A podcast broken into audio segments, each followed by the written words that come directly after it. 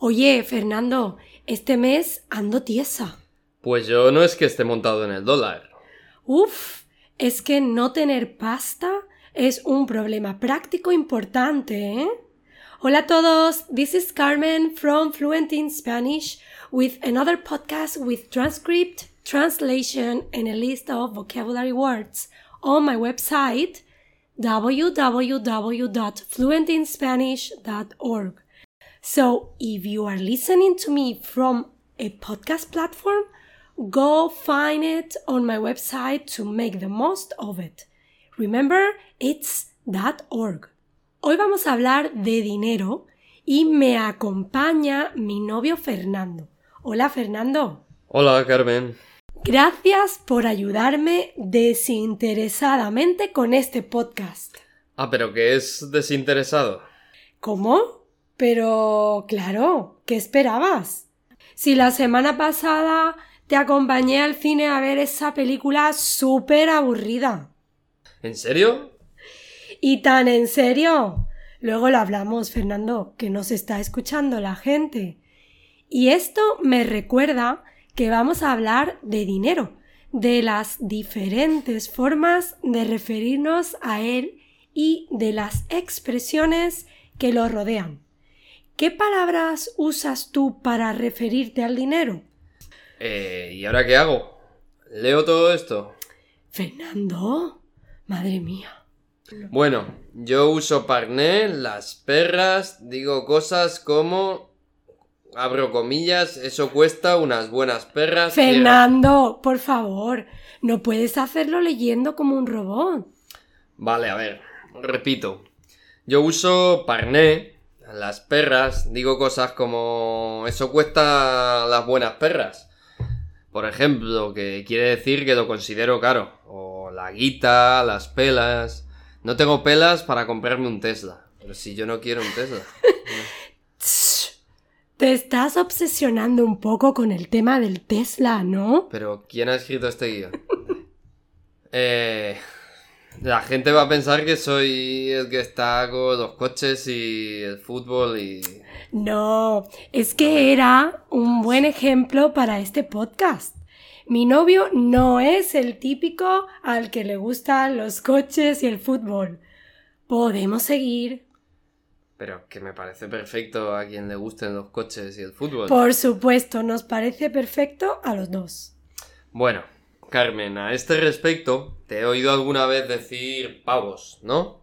Sí, aquí, por lo menos en Sevilla, se dice mucho tal cosa cuesta 30 pavos. También me gusta pesetas porque soy un poco antigua. Hace años, cuando yo era niña, la moneda oficial en España era la peseta y los duros se componían de pesetas. Por ejemplo, 5 duros eran 25 pesetas. Así que muchas personas usan ambos términos todavía, duros y pesetas.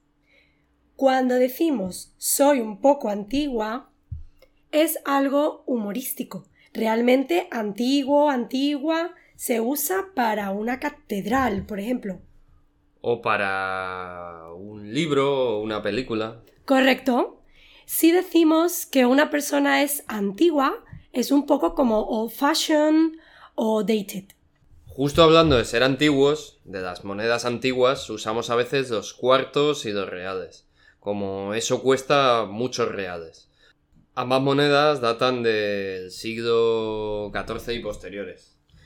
Por otra parte, con mis amigos hablamos del flush, que lo decimos mal, decimos flush, sin la sh del inglés. La SH, flush, o flush. No sé si se dice flush o flush. No sé la El pronunciación. El flush.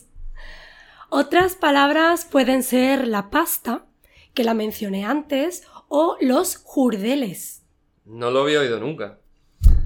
Y el bill metal, el Bill Metal. Es verdad, no la escucho mucho. Bill significa base o evil. Así que con el Bill Metal atribuimos un, un carácter peyorativo al dinero, ¿no? Exacto. ¿Y en Hispanoamérica se usan las mismas palabras? Algunas son comunes, pero depende del país.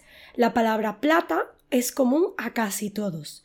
Existen también palabras con uso menos extenso. En México, por ejemplo, lana, no tengo lana, no tengo dinero. En Argentina y Uruguay, una muy curiosa, Fernando, mosca, como el insecto. Mosca aquí también se dice. ¿Ah, sí? La mosca. Afloja la mosca, amigo.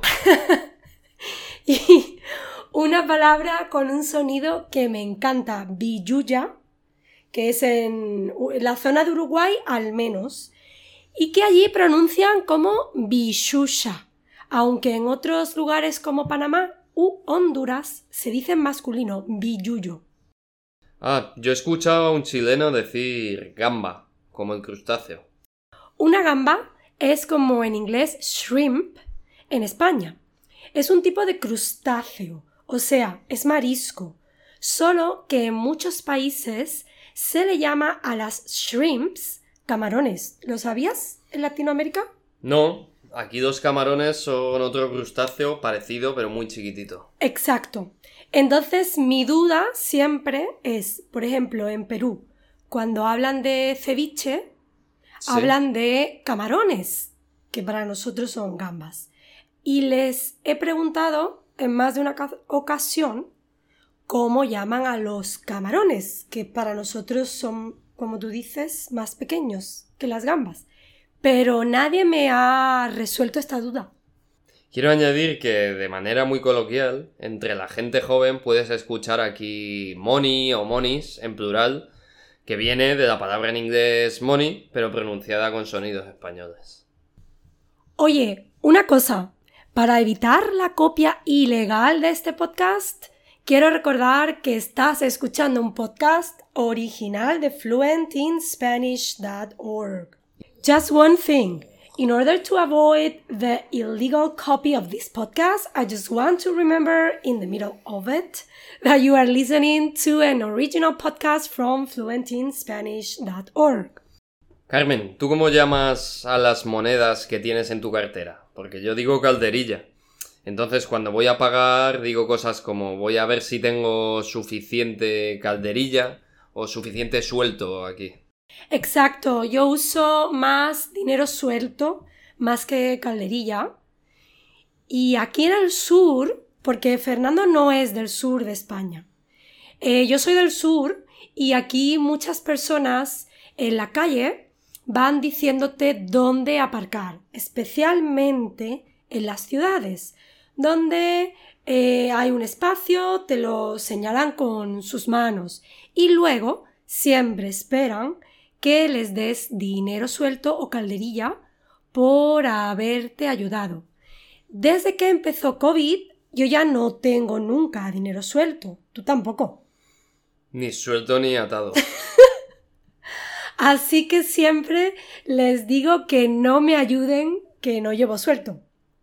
Llevar suelto es la forma resumida de llevar dinero suelto. Monedas, ¿no? Principalmente. Sí, sobre todo hablamos de monedas, más que eh, efectivo que incluya billetes. Y chatarra, yo he oído a la gente decir del dinero suelto chatarra, generalmente refiriéndose a monedas de muy bajo valor. Es verdad, como de 5 céntimos, 2 céntimos y un céntimo, ¿no? Sí. Y bueno, chatarra es como scrap metal en inglés. Pues eh, la verdad es que podríamos estar aquí toda la tarde, porque me vienen a la cabeza un montón. El parné, el dorado, el taco. Seguro que si le damos vueltas, sacamos bastantes más. La manteca. La manteca. La pecunia. La pecunia no la conozco. ¿Qué me dices de las expresiones relacionadas con el dinero? Hay muchísimas. Sí, a ver, ¿en cuál estás pensando? Pues, eh, por ejemplo, al principio dijiste una que significa no tener dinero. Dijiste que andabas tiesa. Sí, hay muchas para referirse a la falta de dinero. Andar tiesa o estar tiesa, estar más tieso o tiesa que una mojama. ¿Te gustan las mojamas? No demasiado, soy más de jamón ibérico. Bueno, probablemente nuestros oyentes también. A la gente le gusta bastante el jamón ibérico cuando visitan España. Para los que no habéis comido nunca mojama, la mojama es una parte del atún que se seca al aire y está bastante salada. Otra cosa, ¿recordáis que antes mencioné los duros? Pues con esta palabra tenemos dos expresiones que son estoy sin un duro o no tengo ni un duro. ¿No te pasa que normalmente la gente que más dinero tiene son las que más repiten que no tienen ni un duro? Sí, es curioso. Quizá por eso tienen tanto, porque con la excusa de no tener ni un duro o de no llevar suelto, nunca invitan, siempre te piden que despagues tú el café y así consiguen ahorrar mucho. Es verdad, es una estrategia para la riqueza, entonces. Sí, sí, es así. Me ha venido a la cabeza otra para hablar de la falta de dinero, que es estar con una mano delante y otra detrás. Se refiere a no tener nada, a no tener dinero, y es como si estuvieras desnudo, tapándote tus vergüenzas, con una mano la parte delantera y con la otra la parte trasera. Sí, es muy gráfica. Y lo de tus vergüenzas es un eufemismo para hablar de nuestros órganos sexuales y de nuestros traseros. Ah, y Fernando ha usado me ha venido a la cabeza. ¿Sabéis qué significa? Es como pop up in my mind. Tiene un uso similar a gustar. Así que decimos me ha venido a la cabeza, te ha venido a la cabeza, le ha venido, nos ha venido, os ha venido y les ha venido a la cabeza. Si hablas de algo que es plural, como los recuerdos, dirías me han venido a la cabeza recuerdos de mi escuela primaria. Me han, plural. Funciona exactamente como el verbo gustar. Pues eh, me han venido a la cabeza dos más. Estar canino o estar sin blanca. Estar canino no la uso nada. ¿Tú sí? Mm, alguna vez. Siempre me ha parecido muy graciosa. Canino y su forma femenina canina es un adjetivo relativo a los perros, a los canes. Por un lado, tiene el significado de tener mucha hambre y por otro, el de no tener dinero.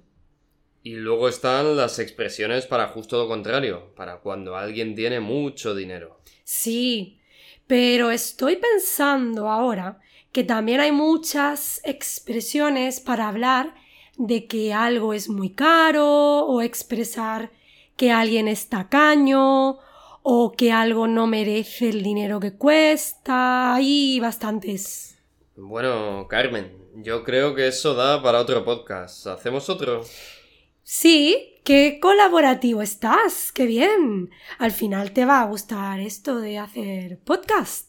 Pues hacemos otro hablando de todas esas expresiones, así que os dejamos esta primera parte aquí y en la segunda parte os contamos más.